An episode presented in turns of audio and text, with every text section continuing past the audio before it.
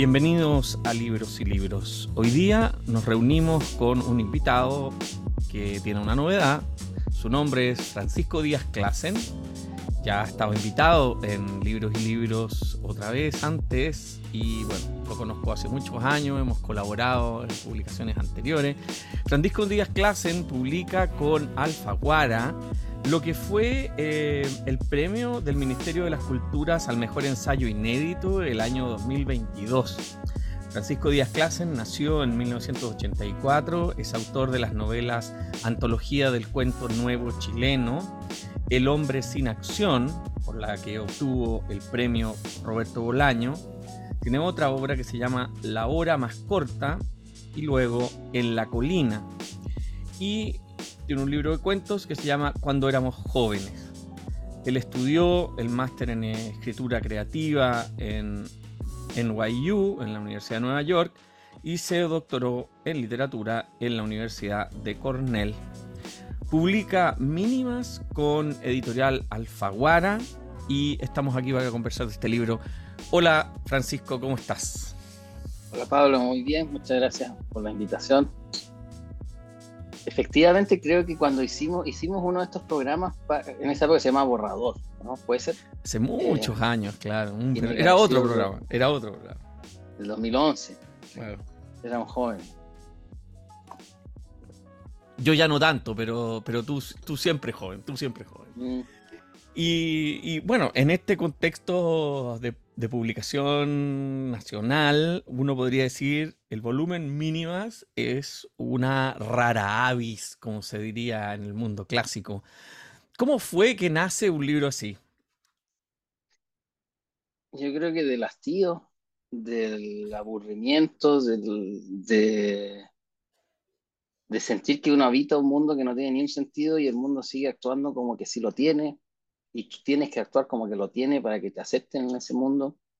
Eh, eso, creo que es un libro de pandemia, en el sentido de que me parece que la pandemia a muchos nos hizo pensar, eh, hay algo de lo que estoy haciendo que tiene valor en sí mismo, soy, voy a morir en cualquier segundo eh, y me da vergüenza mi vida o no, o tengo algo que mostrar. E, esa era yo creo como un poco el ruido, como de que lata todo. y quizás... Ahora, siendo que es un libro que no trata del aburrimiento, sino que al contrario, más bien trata de...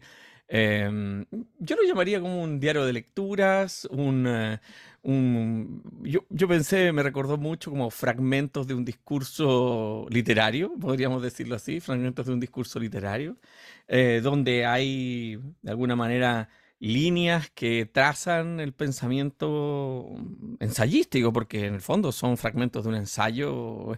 Me encanta, no tiene índice, por ejemplo, es un libro que no tiene índice a pesar de que tiene muchas entradas.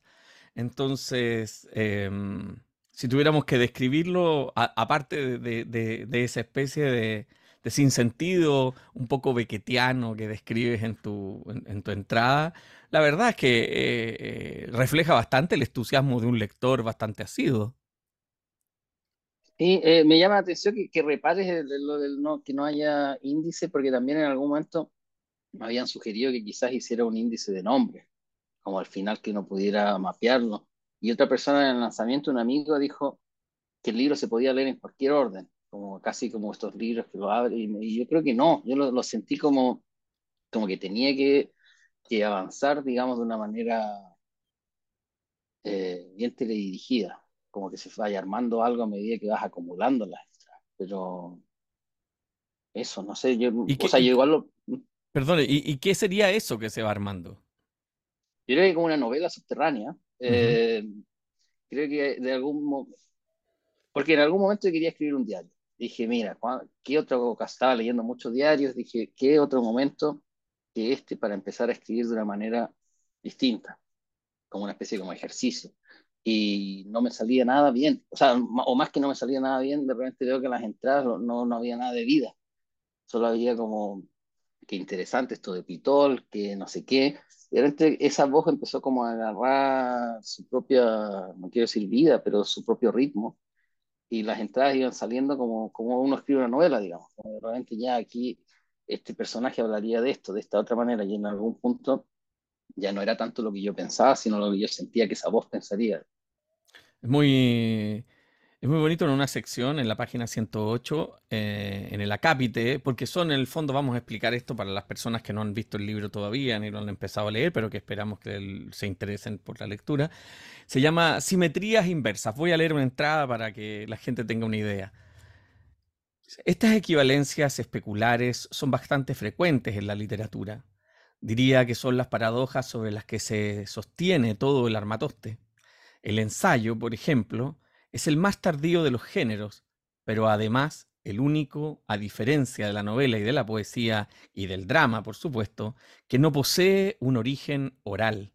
Precisamente el ensayo, con su naturaleza privada, individual, idiosincrática, suele tener como meta invisible y a menudo no completamente asumida, imitar convincentemente el tono intimista de una conversación.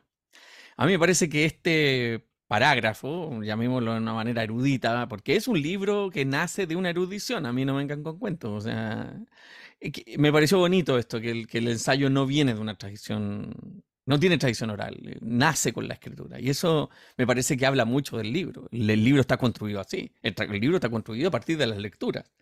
No hay, no hay libro sin la lectura.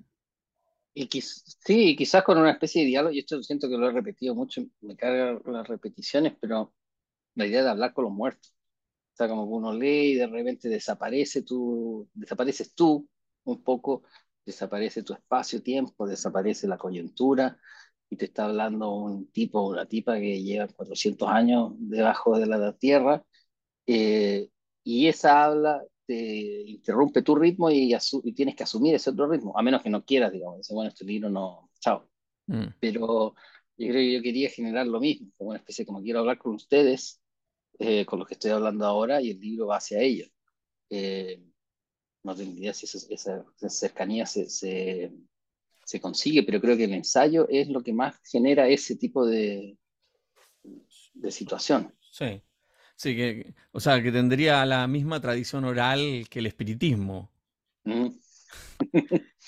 Está buena. No, eh, el libro eh, lo voy a describir un poco, me atrevo a describirlo porque es importante. Tiene entradas, ¿no? Tiene un título, literatura, eh, qué sé yo, trama y vida, la patria, como si fuera lo que se llama tradicionalmente el fragmento, ¿no? La tradición del fragmento, la tradición estadística del fragmento, que es una cuestión que por supuesto Lichtenberg, podemos empezar a acarrear gente, digamos, del cementerio de manera brutal.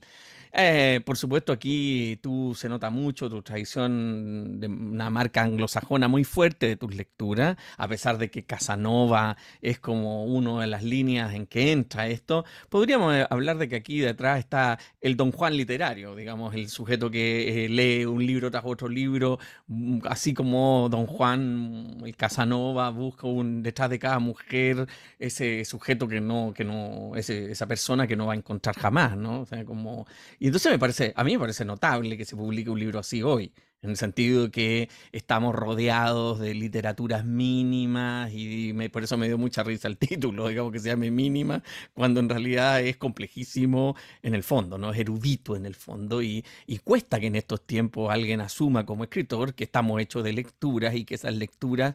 Eh, digamos de alguna, manera, la, la, la, escritura no se esconde detrás de una debilidad.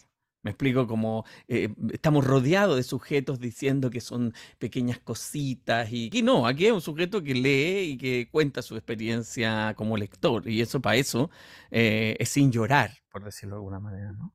Es que estamos en un, no sé si es una cosa de país, yo creo que no, creo que es más generalizado de la, casi que queda mejor si dice que no lees, yo leo poco, leo poquito, no sé, no, no leo antes de mi nacimiento, poco menos que mi fecha de nacimiento empieza la cultura en ese momento.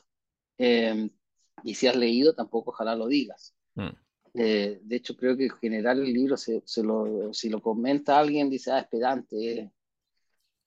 Y, y, bueno, que sea pedante. Eh, como, como que hay una asociación como la vergüenza de decir, ojalá uno no sepa cosas, ojalá uno no, no comente mucho lo que sabe.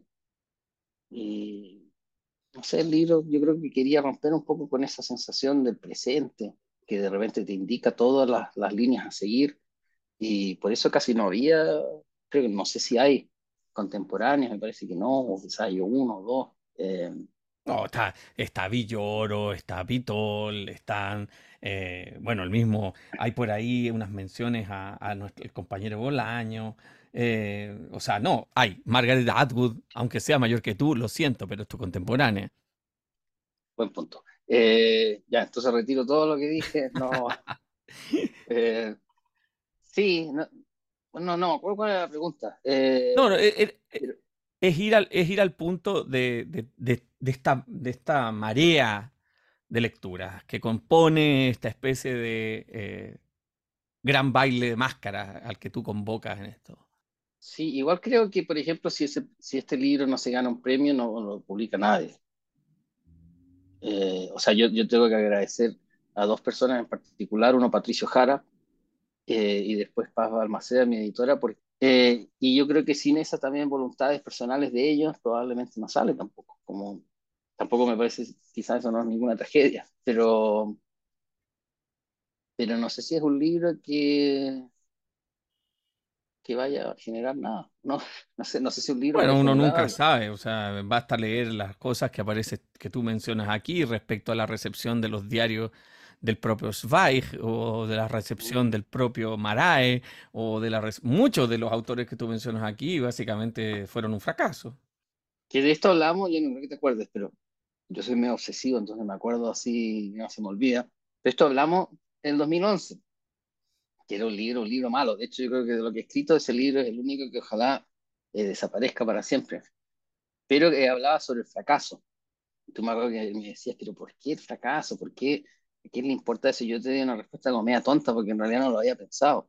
Eh, y ahora cuando está más viejo y ha leído más, eh, me acordé de una frase, en un momento la leí, me acordé de ti, era una frase de Francis Bacon, que está hablando del, dice, el Espíritu Santo ha gastado mucha más tinta en las tragedias de Job, por ejemplo, escribió mucho más, gastó mucha más tinta escribiendo sobre Job que sobre los milagros eh, de Dios.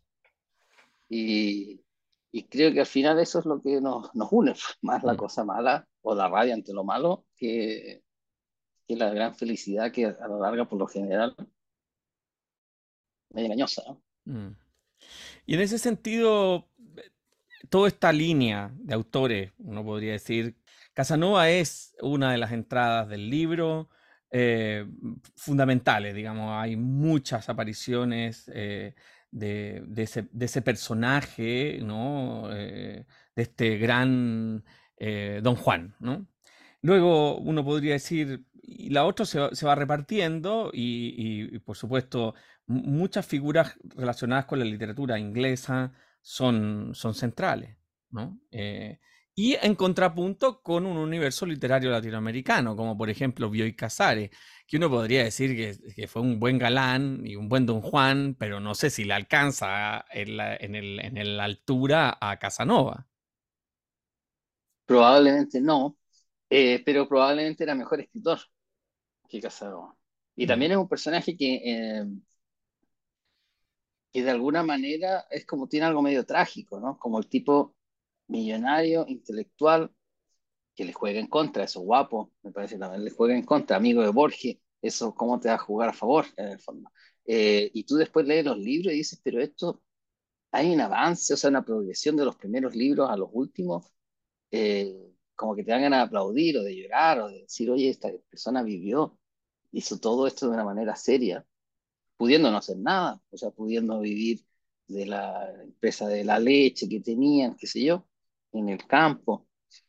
Eh, y un poco, eh, entonces son figuras que tienen mucho más, más que solo el libro, me parece. Son, eh, Casanova también, o sea, Casanova, más allá de que la escritura parece que ha sido bien pasada a llevar y es bastante notable, Casanova lo tiene todo, o sea, los estudiosos de Casanova son tipos y tipas brillantes, pero que viven en la oscuridad, o sea, no les interesa en ningún momento, no como los de Joyce, pero yo creo que en algún momento los comento como, lo conecto con los de Joyce, que son unos tipos pesados, o los de Proust, como pasados a sí mismos, digamos, como medios perdona vida, eh, y que tú lees la, lo que escriben y no vale nada. En cambio, los de Casanova son tipos ahí minuciosos, obsesivos con, con recuperar la vida de alguien, porque hay cariño, me parece. Me parece que uno lee Casanova y sientes cariño por esta persona que claramente eh, vivió los excesos más altos, o sea, como, y lo sacrificaba todo con cierta felicidad, ¿no? Como, bueno, tengo plata, ya, pero ¿qué me importa la plata? Vamos persiguiendo aquí el amor. Eh, estoy en la cárcel, bueno, filo, es lo que me tocó en este momento, después me toca otra cosa, eh, y es una vida maravillosa que después termina de una manera tan como triste, lamentable, siendo la burla de todos, casi parece como un cuento para niños, digamos, pero, no, pero la moraleja es retorcida, digamos, porque igual tú preferirías cambiar un pedazo de vida por... Eh, y ni siquiera tanto lo de, la, lo de las mujeres y los romances, tiene más que ver, yo creo, con la idea de la aventura, como, mm. como de ver una vida como si fuera una aventura, porque sabes de antemano que no, nada tiene ningún significado muy profundo, eh, salvo el que le des tú. Eh, entonces, para mí, Casanova tiene como todo lo bueno que puede tener el mundo literario, incluyendo la parte académica. Mm siento que hoy día está tan mal. burocratizada, digámoslo. Claro, y, sigamos por los autores porque después vamos a ir a los tópicos, ¿ya? Pero voy a seguir por los autores porque hay figuras que son centrales. Chesterton, por ejemplo. Aquí Chesterton aparece, eh, eh, vamos a decirlo, en este sueño que está planteado en este libro, es un contemporáneo tuyo, tú conversas con él y, escribes estas cosas en tus conversaciones con él. Em, cuéntanos un poco, ¿cómo, cómo, cómo gravita Chesterton aquí? Yo llegué a todos estos autores de la misma manera, eh, de una manera un poco obsesiva, compulsiva, paranoica. Eh, en el sentido de que leía un autor, por ejemplo, Bioy Casares, y Bioy Casares mencionaba a Leonardo Chacha, y yo decía, si a Bioy Casares le gusta Leonardo Chacha, yo tengo que al menos ver quién es. Después me leía un libro y decía, me gustó, si me gusta uno, tengo que leerlos todos. Entonces los leía absolutamente todos. Y me obsesionaba con, con ese mundo y así fue pasando con una serie de autores porque tenía la, tenía la suerte de estar completamente desempleado y, y, acogido por mis padres, digamos. Y encerrado en pandemia. Encerrado en Paine, en una casa donde no había internet, eh, no había nada más que leer, creo que fueron tres meses. Eh, y de alguna manera, claro, fue esa especie como obsesión y de sentir, además, yo venía terminando un doctorado en que las lecturas son tan específicas y programadas, digamos, como tú entras a un libro ya sabiendo lo que vas a leer. Es como, ah, mira, yo manejo neoliberalismo, no sé cuánto, estos son los libros que tienes que leer, estos son la entonces ya vas buscando códigos que calcen con lo que tú ya, ya sabes que vas a decir. Eh, y esto fue de repente, ya casi los 40 años, volver a leer como leía uno cuando tenía 15, eh, con esa como voracidad de quiero leer un libro dos, tres libros al día, como esta maravilla que recién llegó y que me está abriendo la mente. Y fue como volver a eso, pero más obsesivo, y más, más compulsivo. Y Chesterton de repente me pasaba, y digo paranoico porque en algún punto empecé a sentir que el mundo estaba ahí. Como que si yo agarraba a ciertos autores, estaban todos conectados de alguna manera que probablemente yo me estaba inventando, eh, pero que le daban sentido al mundo. Entonces de repente leí Chesterton y era casi como The Matrix, que veías, aquí esto suena muy parecido a Borges, eh, esto es como un cuento de no sé quién, esto es como... Eh, y eso, lo que dices tú, conversaciones con, con, todos ellos, pero de alguna manera habían reemplazado el mundo de afuera que está tan ridículamente banal, ¿no? Como, como medio triste, medio, no sé. Eh, mm. Así es.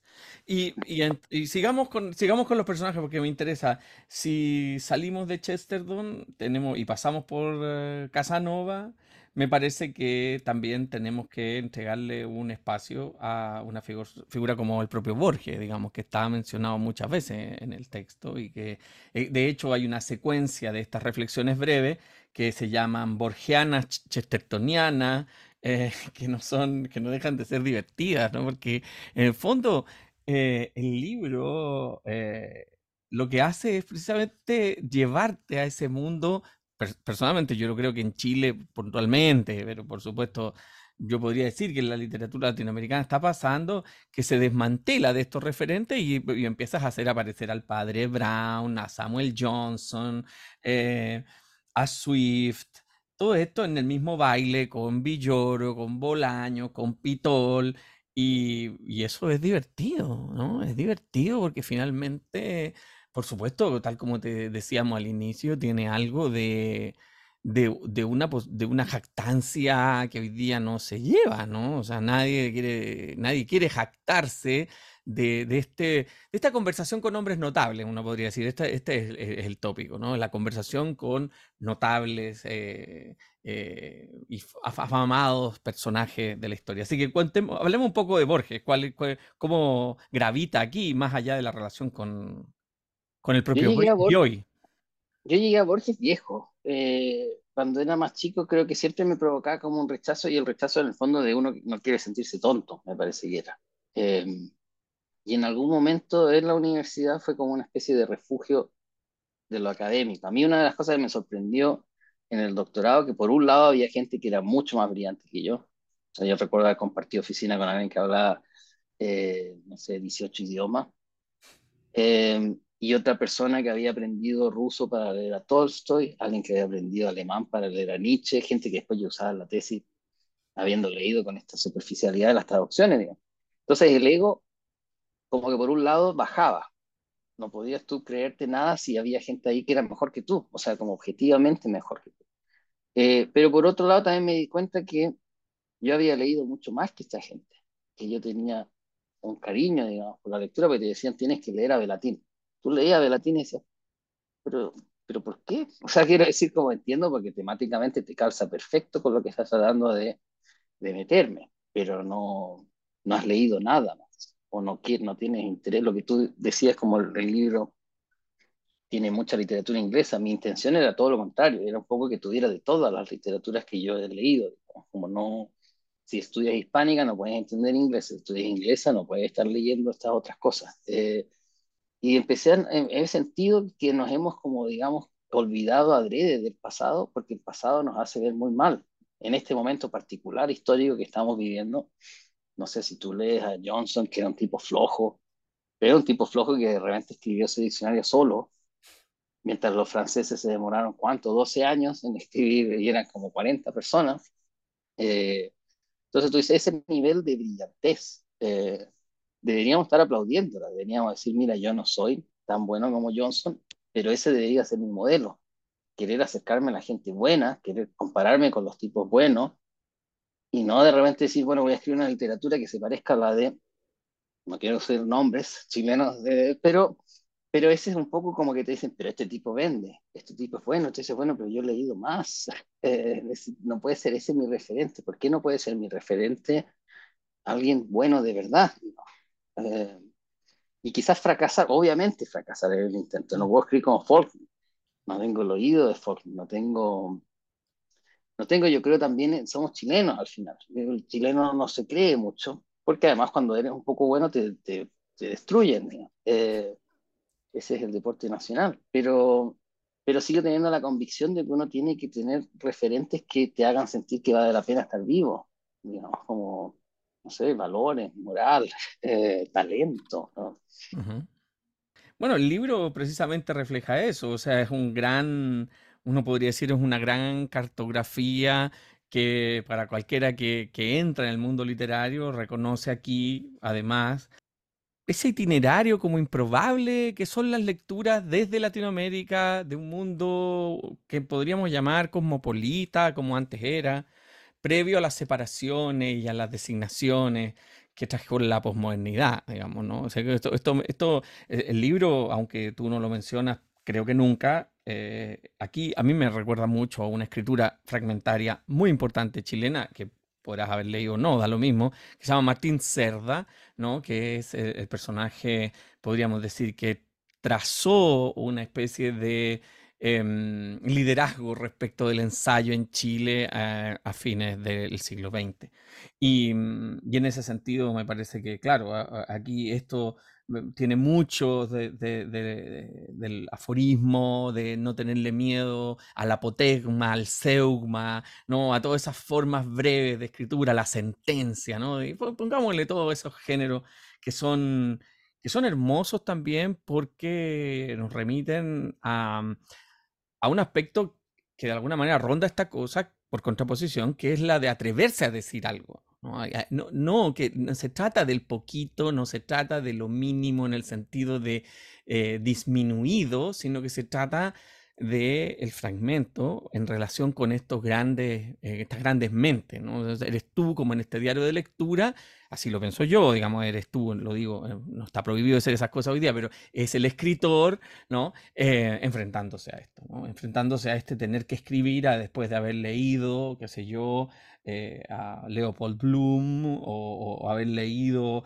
a, a, Nabokov, pero no el Nabokov de Lolita, sino que el Nabokov de Pálido Fuego, obra que en Latinoamérica no se habla porque nadie quiere decir que es una obra que se publica un año antes que Rayuela y que tiene la misma estructura narrativa. Pero bueno, no vamos a decir eso porque tenemos que salvar al local, ¿no? Esa cuestión. Entonces, en ese sentido, me parece que, que es una obra, un trabajo muy muy cargado.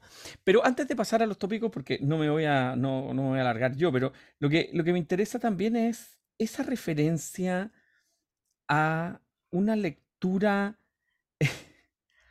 que encontraste, me imagino, durante tu doctorado o en este aburrimiento pandémico, que, que es Abd al-Latif. Eh, ¿cómo, cómo, cómo llegas a eso? Porque tiene un rol muy importante en el libro. Yo llegué también por, por completa casualidad. Yo tomé un curso que se llama eh, Poesía y la Ciudad. Era en, en Cornell, donde yo hice el doctorado, te decían, tú haz lo que quieras eh, ojalá haga una, hay una línea, pero en realidad también ojalá que no y ojalá que tú vayas encontrando lo que te interesa y después de cierto número de años vamos a hacer cuentas y tú vas a mostrar qué tienes que ofrecer. Que creo que es como las humanidades deberían funcionar un poco, ¿no? Pero en algún punto en este curso me, topó, me topé con un profesor que se llama Shoka Turawa, que era un hombre que yo sospecho que estaba pasando por una crisis de la mediana edad. Eh, porque llegaba con sus poleras. Imagínate un, un, hombre bajito, árabe, una barba blanca larga, pero con sus poleras de Star Trek, eh, en fin, eh, algo estaba pasando ahí, yo nunca quise preguntar, era un personaje muy, muy, muy gracioso. Tenía una obsesión con Emily Blunt, entonces cada vez que había una película nueva en que apareciera ella, por ejemplo, Sicario, me acuerdo que él me llamaba por teléfono y me decía, te voy a buscar en cinco minutos, y íbamos al cine a las 3 de la tarde de Ítaca, un pueblito así miserable, entonces el cine estaba vacío, estábamos los dos, viendo una película en que apareciera Emily Blunt. Estoy hablando de un hombre de 60 años, 58 años, mayor, pero ya tenía todo resuelto, me da la sensación en su vida. Entonces hicimos muy buenas amigas en ese curso y yo creo que porque estaba en una vice de la mediana edad, empezamos a, armar sus cursos juntos. Yo me decía como, ¿qué libro te gustaría leer? Yo le dije, mira, me gustaría leer El jardín de al lado de Donoso. Hace tiempo que no lo he leído, entonces él escribía un libro sobre la diáspora, o sea, un curso sobre la diáspora y ahí leíamos, ahí leímos a Gurna, leímos a, una serie de escritores que yo, de los que no había escuchado jamás, y en esos cursos quería, yo tomaba cada curso que él daba, eh, porque, bueno, uno me dejaba no escribir ensayos, decía, tú eres escritor, escribe tus libros eh, y muéstrame lo que vas escribiendo, pero también, porque el tipo era brillante, yo creo que cuando uno encuentra una mente brillante tienes que ahí medio agarrar y robar todo lo que puedas. Eh, y él hacía cursos de literatura árabe medieval y tomé todos los, los, que pude y de repente empiezo a encontrar una serie de textos, It Fadlan, el mismo Adlatif, que tú dices, esta gente es cien veces, no, mil veces más brillante que todo lo que tú estás leyendo de esa época de Occidente. Y qué chistoso porque Chesterton siempre se burlaba de la literatura árabe de esa época, del 1200, qué sé yo, pero tú lees esta gente y te vuela la cabeza y dices como, ¿qué pasó? Eh, en algún momento se dieron vuelta los papeles y la decadencia empezó a ser árabe, digamos. Pero tú lees unos libros de gente, no sé, los Itfadlan cuando llega a ver a los vikingos, o Itfadlan cuando está, digamos, que te empiezan a hablar de, la nieve, gente que, que, que, vivía en Bagdad, que nunca había visto nada parecido y se ponían capas y capas de ropa, pero escrito con un lenguaje así, digamos, tan hermoso. Y, Al Latif me fascinó porque encontré que era, ¿cómo es posible que esta persona no se hable, que tiene como, o tuvo en algún momento como 400 libros, que era, fue, durante siglos se estudiaba medicina con los libros que había escrito él, pero también tenía poesía, y tiene un libro que habla de una plaga en Egipto que se come la gente entre sí, que está, eh, no he leído nunca nada parecido. Eh, con, además con esa especie de acercamiento científico mucho antes de Francis Bacon, eh, pero como objetivo, digamos. Me acuerdo cuando salió Bestia, ¿te acuerdas de ese documental? Y había gente que dijo, la literatura ya ha enseñado, el arte ha enseñado que eh, no hay que ser explícito, se puede ser implícito.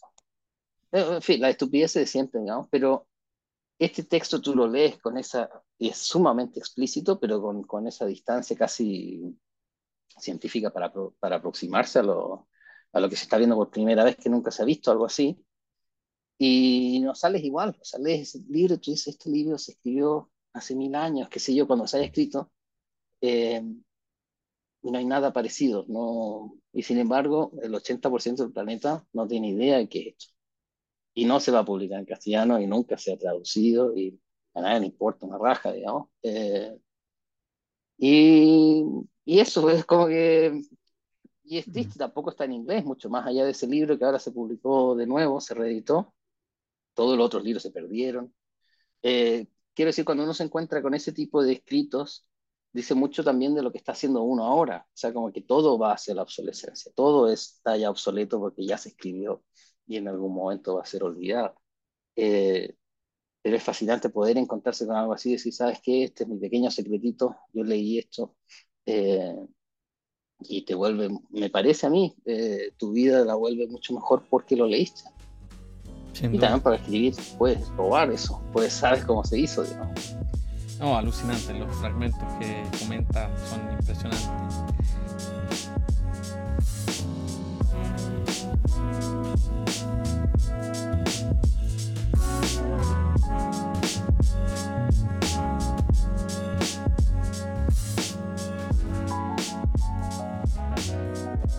Quiero ir a los tópicos. El libro está construido a través de tópicos. El amor en la literatura, la soledad en la literatura, trama y vida. Estoy leyendo algunas de las entradas. La soledad del escritor, la soledad del escritor 2, esa cosa me encanta, ¿no? Eh, la soledad del escritor 3, notable. Eh, y son todos brevísimos. La vida del escritor, Em, la matemática de la literatura, fuera del ritmo, Bioy y el morbo. ¿no? Son, son pequeños como entradas, podrían haber sido columnas de un periódico también, ¿no? Una cuestión que podría uno jugar. Hay unas que son demasiado breves para ser columnas de un periódico, pero en general no tienen más de... Mm, hay muy pocas que duran más de dos páginas, digamos. en general son media plana, un poquito menos. Eh, ¿Cómo pensaste esas entradas? Eh, vamos, vamos a la estructura de la composición. Eh, fue como bien acotada la escritura, porque era, digamos, este verano o este, este espacio pandémico en que yo estaba escribiendo y anotando y seguía leyendo. Entonces, digamos que había de repente cuando leía algo de nuevo, pero si yo hablé de algo parecido, entonces escribía ya sabiendo que había ciertas conexiones.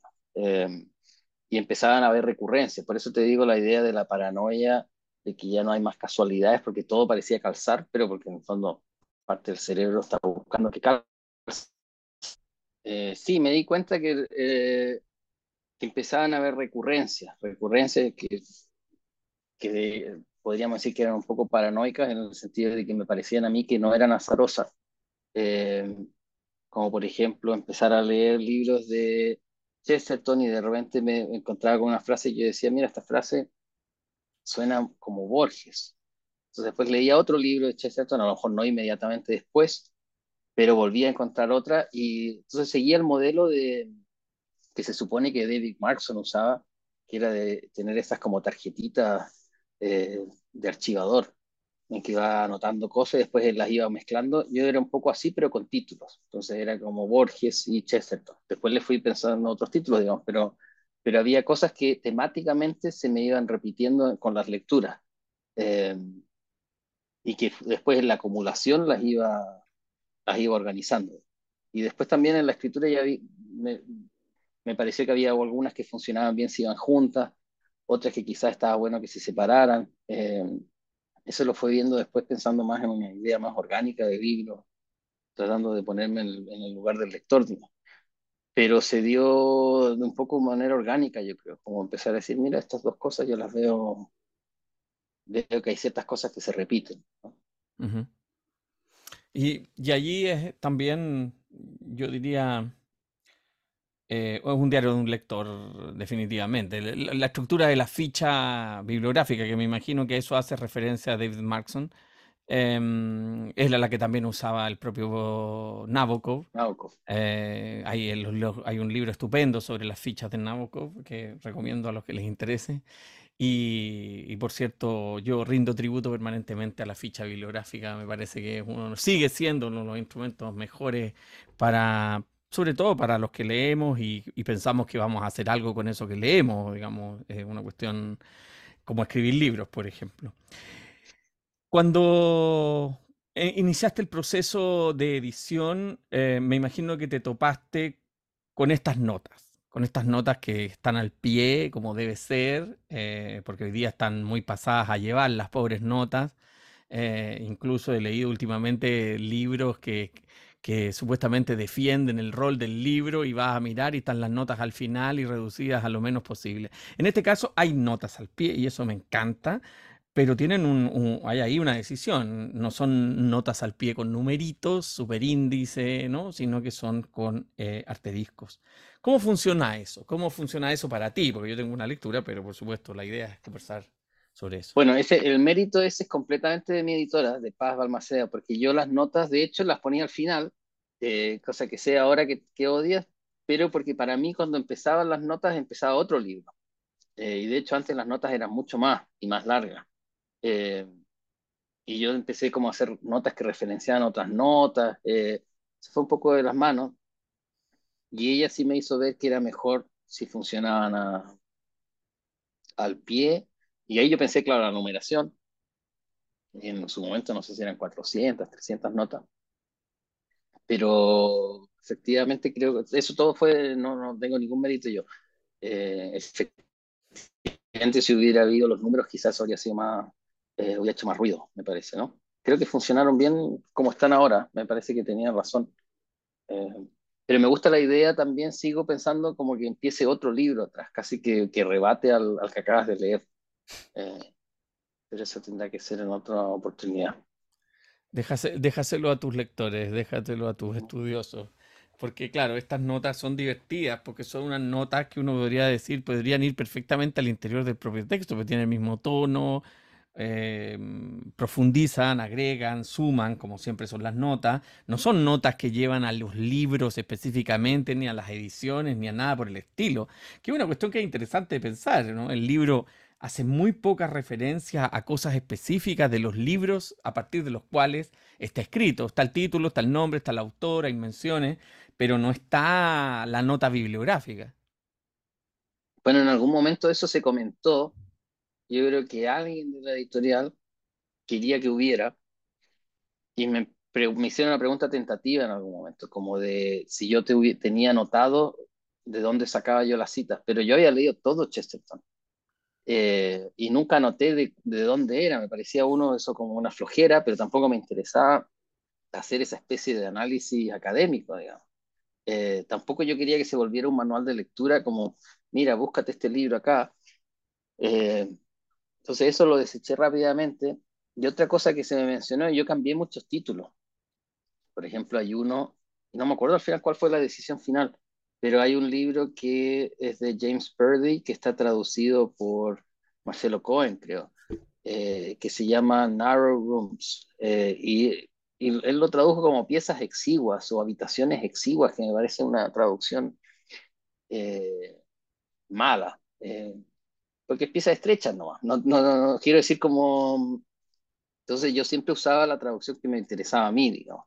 Eh, y en general lo mismo, las traducciones las traté de hacer yo siempre que me fue posible, pero pensando en el libro como, como objeto en sí, no pensando en esto es una referencia a otro libro, eso me da lo mismo. Eh, sí, qué, qué, qué, buena a propósito eso, ¿eh? qué bueno que trajiste a James Pardy eh, o Purdi, que se escribe con Y, para los oyentes que se les interesa leerlo, búsquenlo, Habitaciones Exiguas, a pesar de que no te gustó el título como lo tradujeron originalmente, para los que venimos de los años 80 fue un libro absolutamente mm, una referencia absoluta de los años 80 del siglo pasado, vamos a decirlo así, em, junto con Malcolm Lowry y todas esas cosas que se traficaban en ese tiempo. Así que te agradezco mucho la mención a James Party porque muy poca gente lo menciona en la literatura chilena, al igual como las menciones que haces a Thomas Benhart, que yo siempre digo, habría que escribir una tesis sobre la influencia de la literatura de Thomas Benhart en la literatura chilena de los 70, 80, porque era, se leía, pero se leía con fascinación y no me cabe duda que hay un rastro de esa literatura escrita por Thomas Benhart, James Pardy, Malcolm Lowry, que tiene un cierto reflejo en la literatura, aunque sea traducida, sí, era la forma de acceder a eso. Así que, ¿cómo es tu historia con James Pardy? Llegué por muy de ya viejo. Yo siento que uno, como que hay momentos muy marcados en la vida de uno que de alguna manera tiñen las lecturas de una manera u otra y siento que después de los 35, uno casi que no le presta mucha atención a los libros que lee. Me parece, no sé, quizás estoy equivocado. Eh, pero Purdy lo leí por casualidad. Encontré el libro por casualidad en una librería después de haber, y, el nombre me sonaba porque lo menciona Piglia, tiene un librito así chiquitito sobre eh, escritores norteamericanos, en que no dice mucho, pero menciona como a los favoritos que tiene él. Eh, y lo leí y me voló la cabeza. O sea, dije, yo no he leído nada así eh, nunca, ¿no? Como, ¿cómo no estamos hablando de este tipo que es muy superior a los que están escribiendo al mismo tiempo de él? O sea, eh, todos los personajes de ese libro son increíbles. la violencia, el amor. Yo creo que al final un poco se cae porque está toda la cosa ya de la crucifixión, qué sé yo, pero, pero más allá de eso, eh, es como, eh, me, acuerdo de haber sentido una, una, envidia, por un lado positiva, una envidia como que bueno estar leyendo eso, pero por un lado es también esa, esa de envidia dolorosa de, no sé si yo puedo generar esta verosimilitud.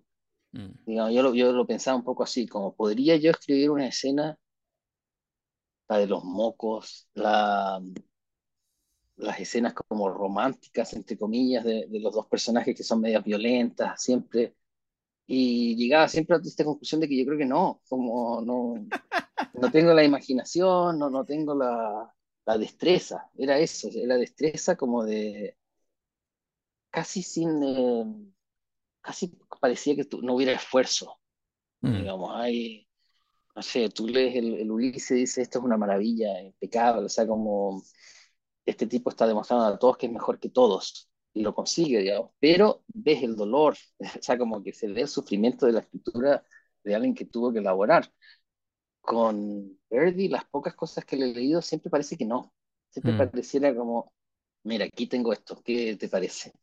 Eh, y es alguien que efectivamente también personalmente nunca comprometió ninguna visión, es como, no, no, los necesito a ustedes, es como si estuviera ahí en una elevación eh, maravillosa, ¿no? Mm.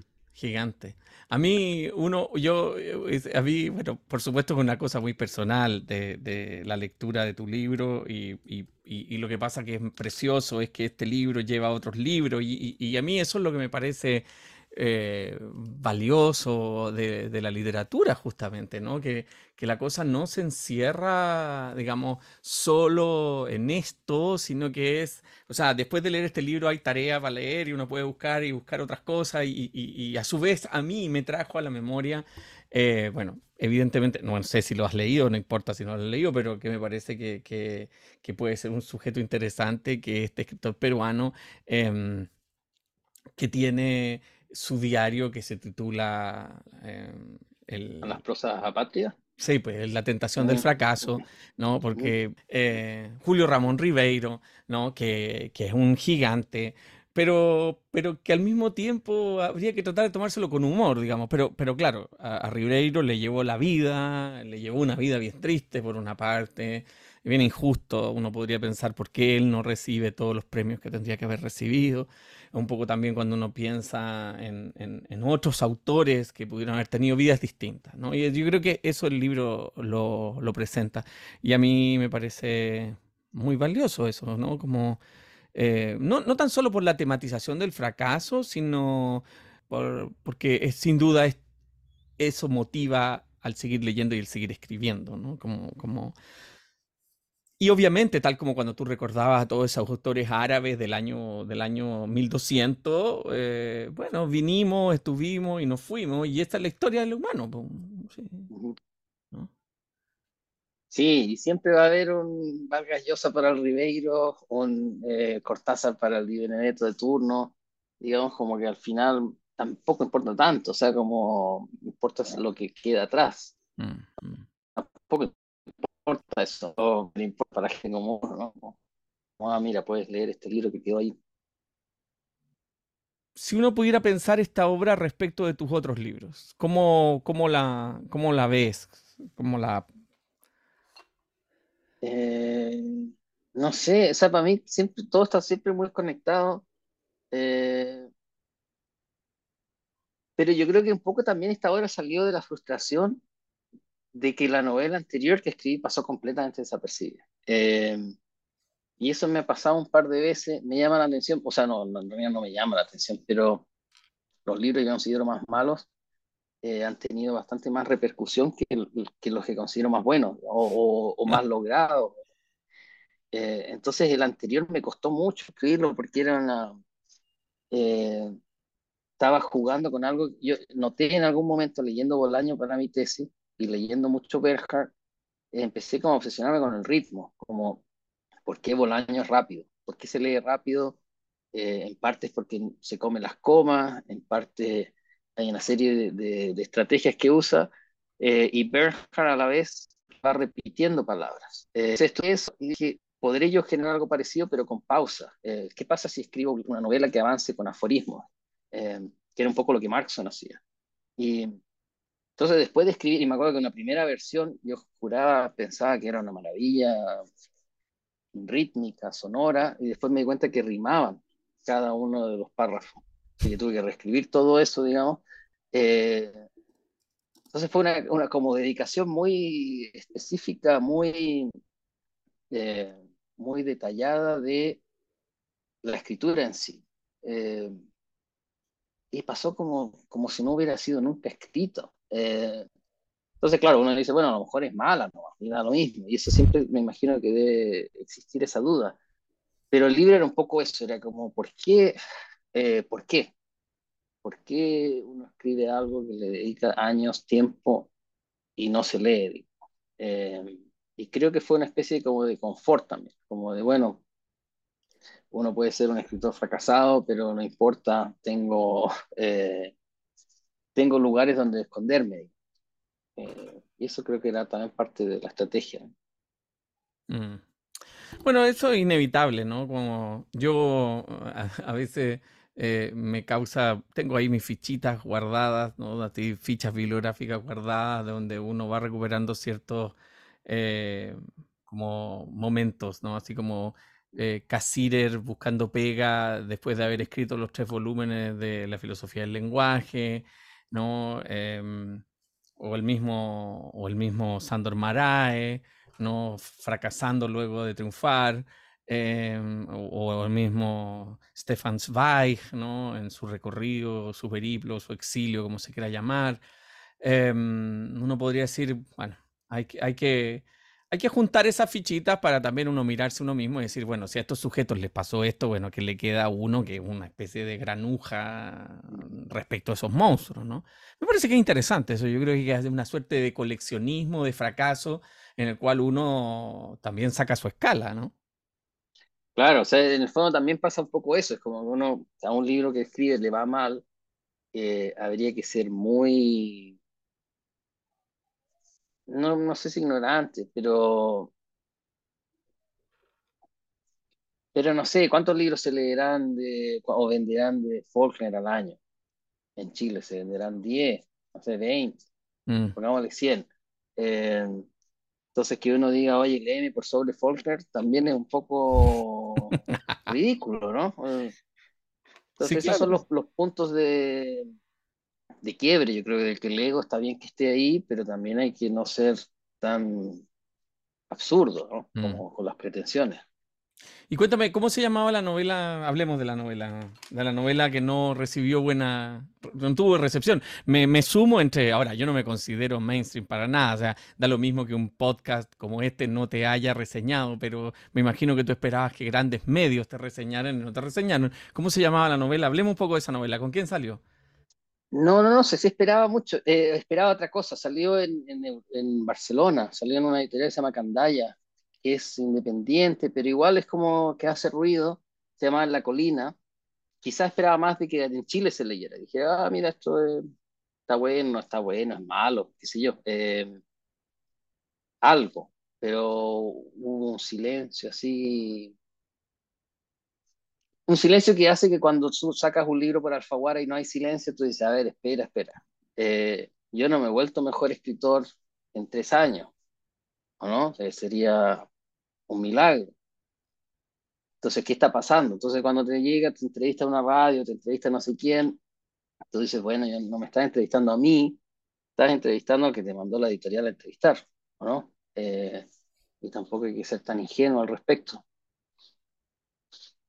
Pero eso, pero sí pensé que se iba a leer aquí, como una especie de, como no sé, si yo fuera crítico, académico o literario, eh, yo me parecería que mi trabajo sobre todo ahora que los críticos han estado escribiendo tantas reseñas sobre los, lo incomprendidos que son y que nadie les presta atención, pero yo no sé si hacen su trabajo de una manera que valga la pena que les den más tribuna, eh, no lo digo por mí, lo digo en general, tú lees una crítica a alguien y ya sabes quién es el que va a escribir la crítica, ya sabes lo que va a decir.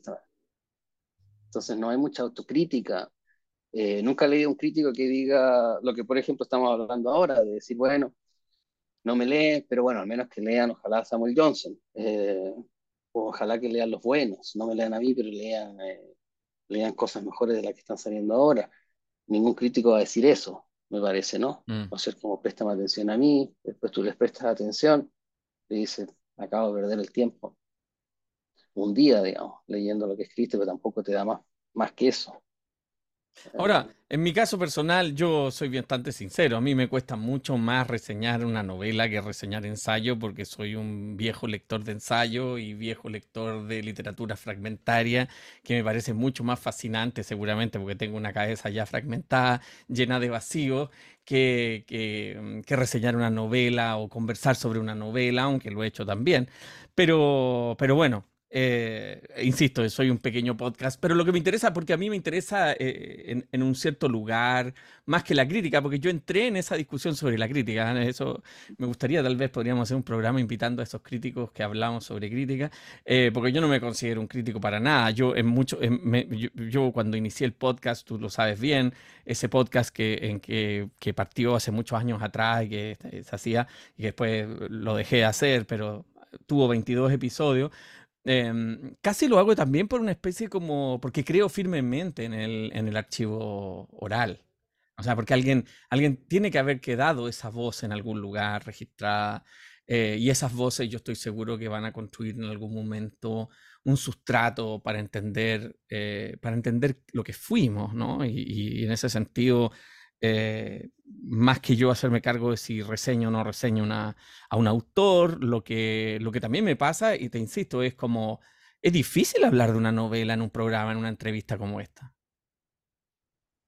Sí, yo, lo, yo tampoco soy crítico, en algún momento escribí algo, pero lo que me pasa a mí en general con la crítica, lo que me pasaba, porque en realidad ahora yo no, no siento mucho yo no sé, vives mucho tiempo fuera, después ya no, nunca estás, eh, aunque estés.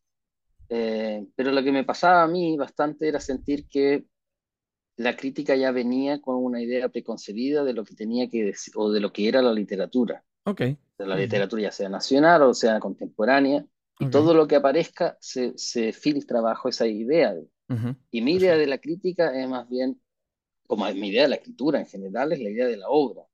Hay una persona que genera obra, buena o mala, no sé, pero, pero por eso lo que te decía de los libros interconectados, para mí es como, bueno, el próximo, como que siempre, no, no sé, se siente raro incluso dar entrevistas de un libro porque el tiempo del libro ya pasó. Eh, sí, claro. Y cuesta volver a, volver a pensar lo que pensabas antes, pero, pero mi sensación es como, ok, si esta persona, no sé, si yo fuera a escribir una crítica, si una persona tiene seis libros yo me leería los seis libros antes de escribir la crítica, porque me parece que si no, es muy probable que no tenga idea lo que está pasando. Mm. Eh, o quizás no, quizás eso es un poco cuando Joyce decía eh, que lo que él esperaba de los críticos era que pasaran toda la vida leyendo leyéndolo a él. Eh, mm. Mm. Que es una exageración que me parece que con Joyce no da las retribuciones que promete, digamos. Pero, pero sí creo que el nivel es bajo en ese sentido, un sentido de flojera, o, o quizás no de flojera, y es que la vida que uno vive no le da a nadie el tiempo suficiente para para hacer ese, esa actividad. Eh, pero no sé, uno realmente como que ve comentarios de, a menos que sea un, un, autor que evidentemente está muy agarrado a su tiempo, digamos, muy, no sé, no, estoy pensando nombres, pero no los voy a decir, pero digamos, a menos que sea gente que está escribiendo lo que se hace en su, en su tiempo, sí, que no saben qué decir, ¿no? Como, Claro, bueno, y, uno podría decir que esa novela, como, como fue en La Colina, tiene referencialidades de Bernhard y de David Maxon y, cruza con la literatura, podríamos decir, experimental, porque es un solo párrafo, etc. Es exigente también eso en un contexto donde lo mínimo, lo simple, las literaturas del yo son lo que se impone. Pero, por ejemplo, yo entendería que alguien en Europa haya dicho, ah, esta cosa es rara porque los europeos en el fondo quieren que, igual que los gringos, que los latinoamericanos sea muy, no le interesa que un latinoamericano piense. Eh, la literatura latinoamericana ojalá que sea media violenta, media, etcétera, etcétera. Testimonial. claro, antes los libros de Bolaño, me acuerdo, uno iba viendo las versiones gringas que salían y tenían unos tigres o flores en las portadas, como que era un poco como ya, por aquí va a ir la cosa. Eh, pero yo sí esperaba, no sé si esperaba, pero habría sido como interesante ver que alguien, porque los temas eran chilenos, o, o, bueno, no sé, en general, o no sé en realidad qué uno espera. Yo sí siento que uno no, no le preocupa tanto la crítica como, como los críticos creen, eh, porque al final sigue escribiendo, ¿no? Mm. Eh, está bien, está bien. Pero, pero no se vendió, eso ya importa más porque ahí, digamos, pero bueno, así es la vida, ¿no? Así es la vida, justamente, así es la vida del escritor. Eh, bueno, no le dieron el premio Nobel a Simon Leys. ¿Qué podemos, ¿Qué podemos decir? ¿no? O sea, como, eh, no sé, yo, yo tengo ejemplos de fracaso, tengo así como por montones y me parece que, que cada cierto tiempo hay que darse un baño en referencias de fracasísticas porque, porque creo que hay que tener mucha paciencia y, y nada, a mí me pareció que este, que este trabajo más allá, digamos, eh, o sea, para mí me pareció muy atractivo y un mar de, lecturas en la lectura que me parece que, es algo novedoso en el contexto local.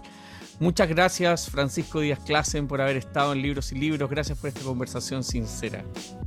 No, gracias a ti. Cuídate mucho Francisco Díaz Clasen. Un abrazo. Nos vemos. Chao. Chao. Gracias por habernos escuchado en este nuevo episodio de Libros y Libros. Soy Pablo Quiminato. Será hasta una nueva oportunidad. Gracias.